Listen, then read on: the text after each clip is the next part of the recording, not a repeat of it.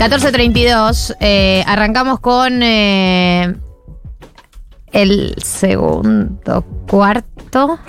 ¿Cómo? ¿Qué? ¿Segundo cuarto? ¿Qué? O sea, el programa está dividido en cuatro cuartos. Ah, so- te encanta el básquet. Chica Sí. NBA ahora. Y este es el segundo cuarto. Estamos en playoff, o sea que Bien. dijiste, Estamos en los playoffs. la redonda me vuelve loca. Me vuelve loca la redonda, así que Gaby Pepe está con nosotros. Bienvenida, Gaby Pepe. Así que, Nunca nadie te presentó así. sí. ¿Cómo? No, la verdad con esto del básquet no, no lo tenía, pero bueno, Es bien. una metáfora nueva que usan Me los gusta. millennials ahora. Me gusta. Eh, ¿Cómo estás? Bien, ¿ustedes? Bien, ¿cómo, te andan? sientas este sábado? Eh, ¿En qué mood estás? Era la pregunta que nos hacíamos cuando arrancamos. Estoy muy cansada, Ay, pero eh, dormí muy bien anoche, Ah. chicos. O sea, vieron cuando venís con una semana muy, muy, muy agotadora y 12 de la noche no estaba totalmente frita. Qué placer. Y sí, dormí muy bien. Así Muy que hoy me levanté muy bien. Bueno, muy excelente. feliz. En tu, eh, eh, y además eh, siento que uno está fresquito. Sí. El sábado te levantas fresquito. Sí, totalmente. Y Yo me levanté esta mañana y mm, dije, bueno, a ver qué conclusión puedo sacar de toda la semana, ¿no? ¿Y sacaste alguna conclusión?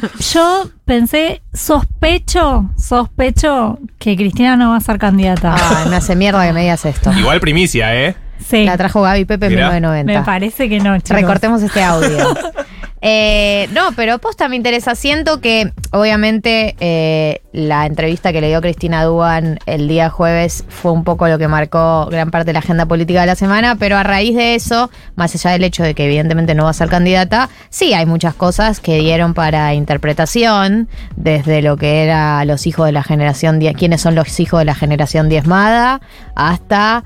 eh, este acuerdo que habla de la oposición, hasta, no sé, diagnósticos económicos que, que hace ella. Eh, pero bueno, independientemente de lo que piense yo, por supuesto que me interesa escuchar lo que pensás vos. Yo me quedé con otra cosa en realidad Listo. de todo eso. Vamos a por eso. Lo de los tercios. De todo eso. El piso. un poco, un poco de eso sí.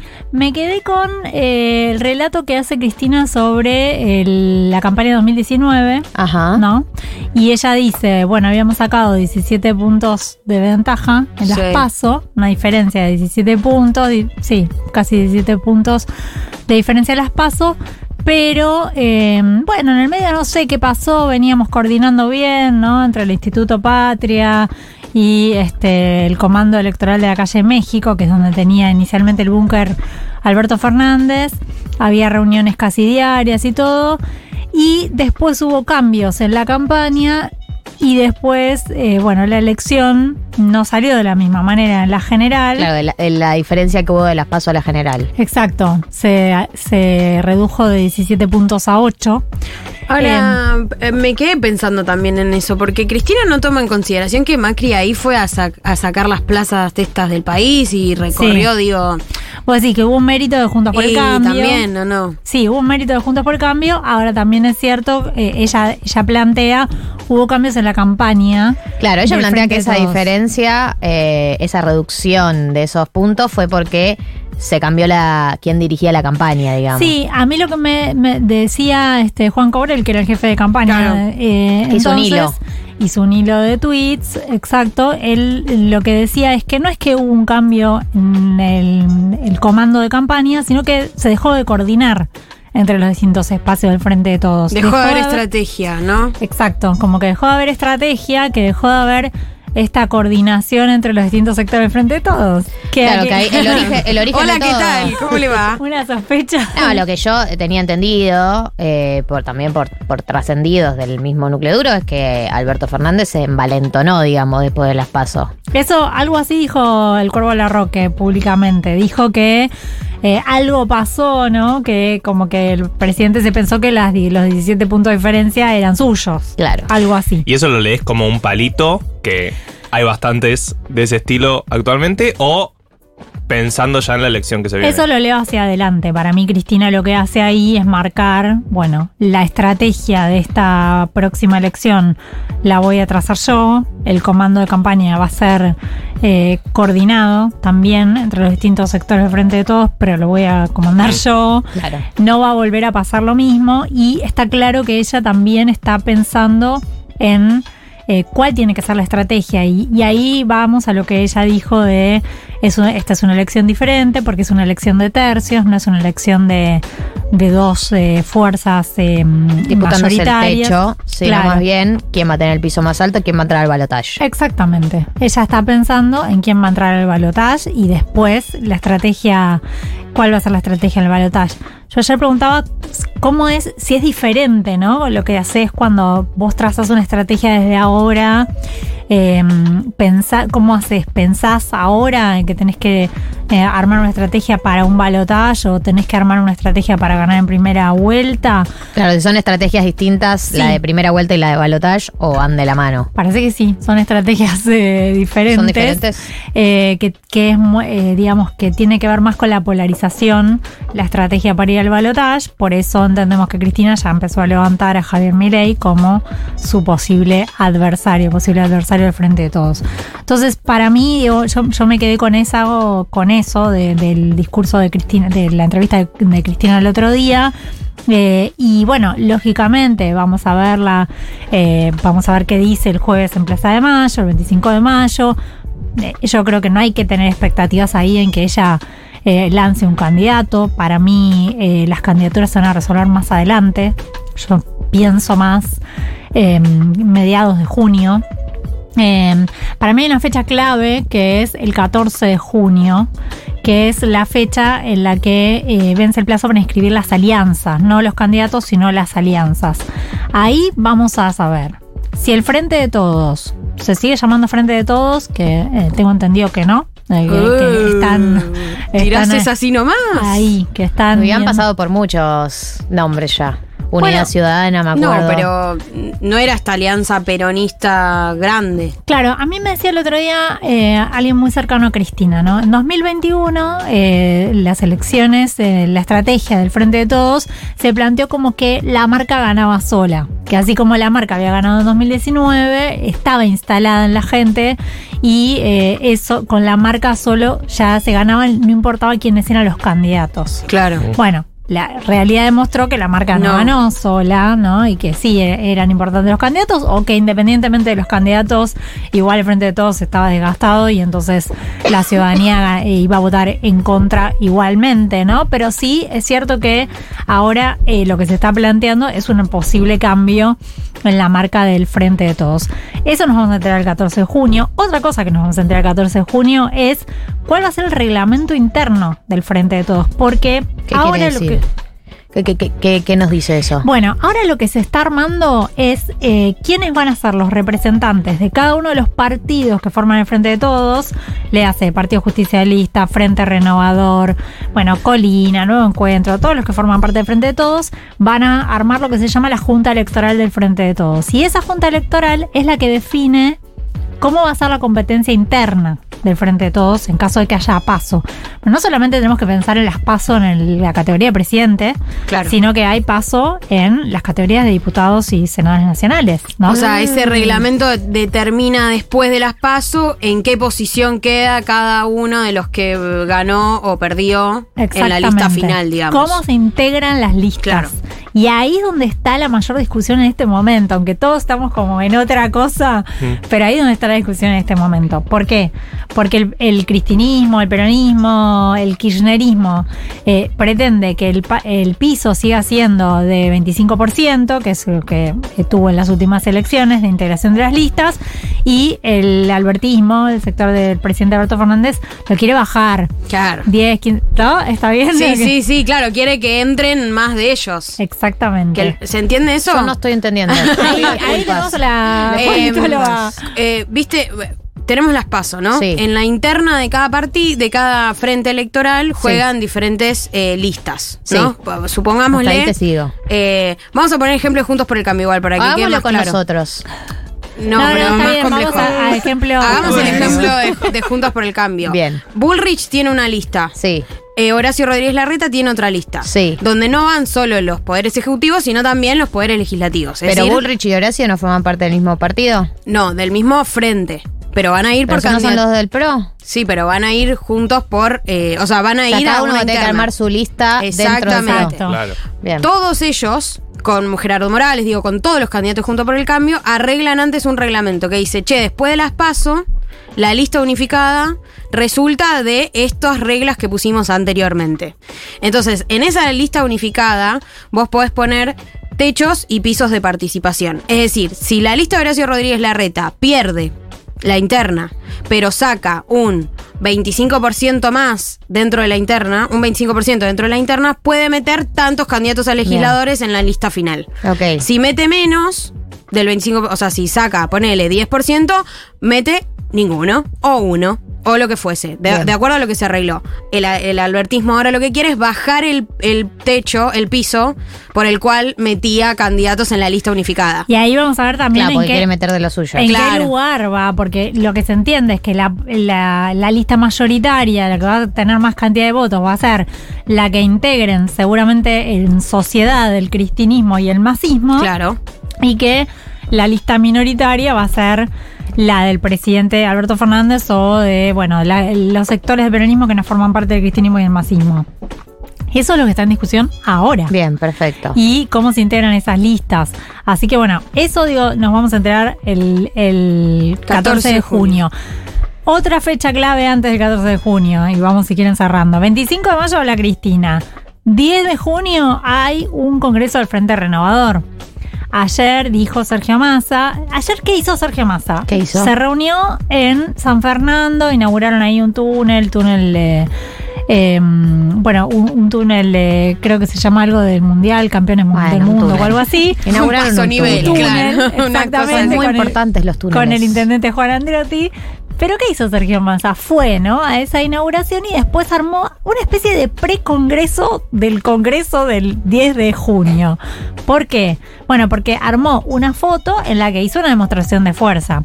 Se sentó, sentó al lado, ¿no? A, bueno, un gobernador como Mariano Arcioni, dijo, ojo, yo tengo gobernadores, yo también tengo ministros. Amigo de Gustavo Sáenz. Yo soy amigo de Gustavo Sáenz, yo soy amigo de Beretín Ley que acaba de ganar, soy amigo de Rolly Figueroa que acaba de ganar en Neuquén. Todos ellos Es que es muy amiguero, Sergio. son míos. Y además sentó legisladores nacionales, sentó, eh, bueno, eh, eh, funcionarios como Malena Galmarini, que es titular de AISA, se sentó, este, bueno, eh, ministros Se armó bueno, claro, todo. como que dijo, Y miren. CGT, Carlos Acuña, la CGT, digamos, bueno, acá estamos nosotros. Claro, están jugando ahí mostrar las figuritas. Exactamente. Y dijo Sergio Massa, el 10 de junio, en el Congreso del Frente Renovador, vamos a definir si vamos a ir a una paso, si seguimos dentro del Frente de Todos o no. Dijo eso. Dijo eso. Pa. ¿Y Está ¿Hay chances reales de que sea quiera ser el ¿Por único candidato del frente de todos? O en todo caso quiere ser candidato por fuera y se va. Yo creo que por fuera no va a ser. ¿Por qué se iría ahora? De ninguna manera se iría. Sí me parece que lo que está jugando Sergio Massa es eso, digamos, hacer una demostración de fuerza y además está ganando un poco de tiempo porque Massa en eh, principios de junio, ¿no? Probablemente va a viajar a Washington y ahí vamos a tener una novedad o no respecto de qué pasa con el famoso desembolso del Fondo Monetario Internacional, el desembolso Con esa carta, claro, con esa carta Sergio tiene más herramientas para tensionar en la interna, ¿o no? Exactamente, yo creo que es su carta, casi te diría la, la Claro, porque única. la carta de la inflación ya la perdió.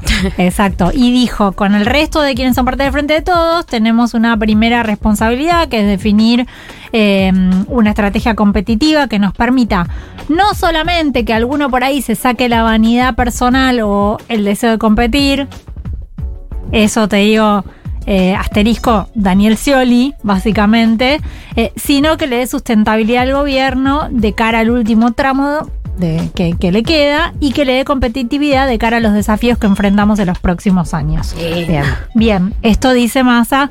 Espéreme porque yo esto lo voy a, voy a decir el 10 de junio si estoy o no estoy para jugar eh, como candidato a presidente del Frente de Todos. Y para esa fecha entiendo yo que también va a estar un poco más claro si va a haber internas, no va a haber internas. Claro, la pregunta es candidato. si va a ser candidato y la otra pregunta es si incluso si quiere ser candidato, si está dispuesto a someterse a unas pasos. Bueno, ya dio a entender muchas veces Sergio Massa que si él es el candidato no quiere, o sea, pretende ser el candidato de consenso, ¿no? Lo que pasa que también ahí depende a quién tenés enfrente, digamos, y, y cuán, eh, a ver, cuán en condición de igualdad está esa paso. No es lo mismo un Daniel Scioli que, este, que tenga una paso, no sé, de pronto eh, con Juan Grabois, en, en- ¿no? En, eh, digo, entiendo que ayer eh, hubo un lanzamiento de Juan Grabois, entiendo que va a tener una gran adhesión dentro del Frente de Todos. Él dijo, yo voy a eh, solamente, digamos, bajaría mi candidatura si fuera este Guado de Pedro. El, el candidato no es lo mismo una paso con Guado de Pedro. Bueno, digo, Pero no queda claro si Guado de Pedro va de candidato a vice. ¿También baja su candidatura? Hay otras posibilidades, ¿no? También, ya, eh, Juan Grabois decís. Sí. Bueno, él dice que no, que no va a seguir a, a Sergio Massa, ¿no? Que no se va a acoplar a Sergio Massa.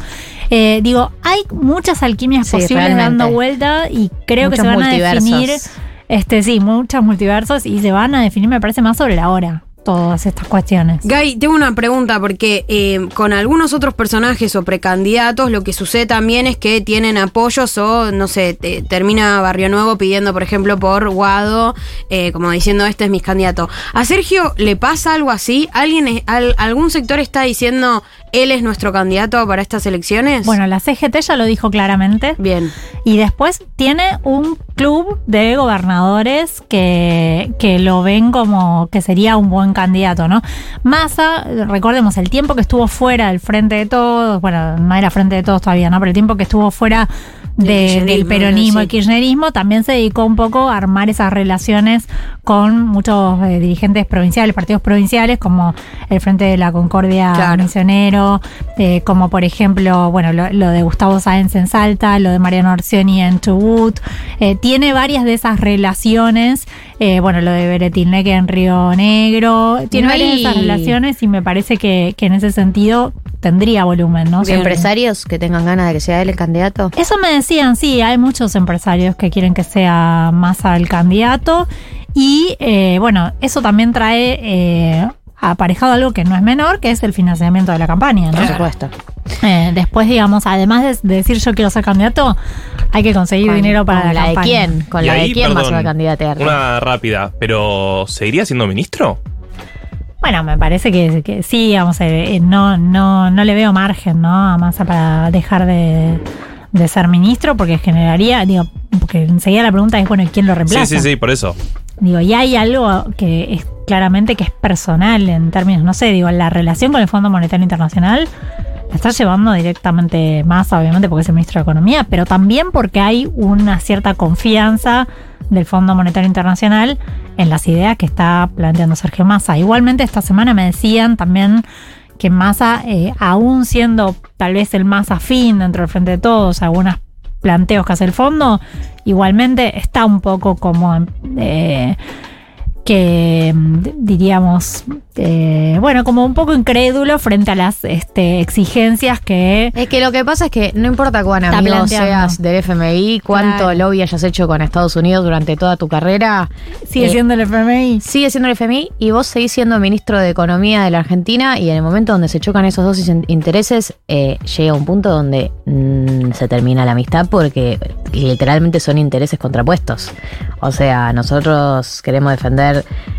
O sea, es imposible que no te surja algo medio patriótico ahí de tipo defender cierta soberanía que el FMI le chupa un huevo.